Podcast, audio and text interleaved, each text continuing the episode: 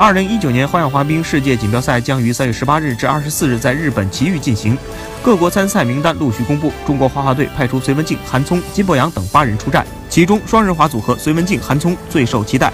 与隋文静、韩聪一起征战埼玉的将是本赛季大奖赛总决赛亚军彭程金阳。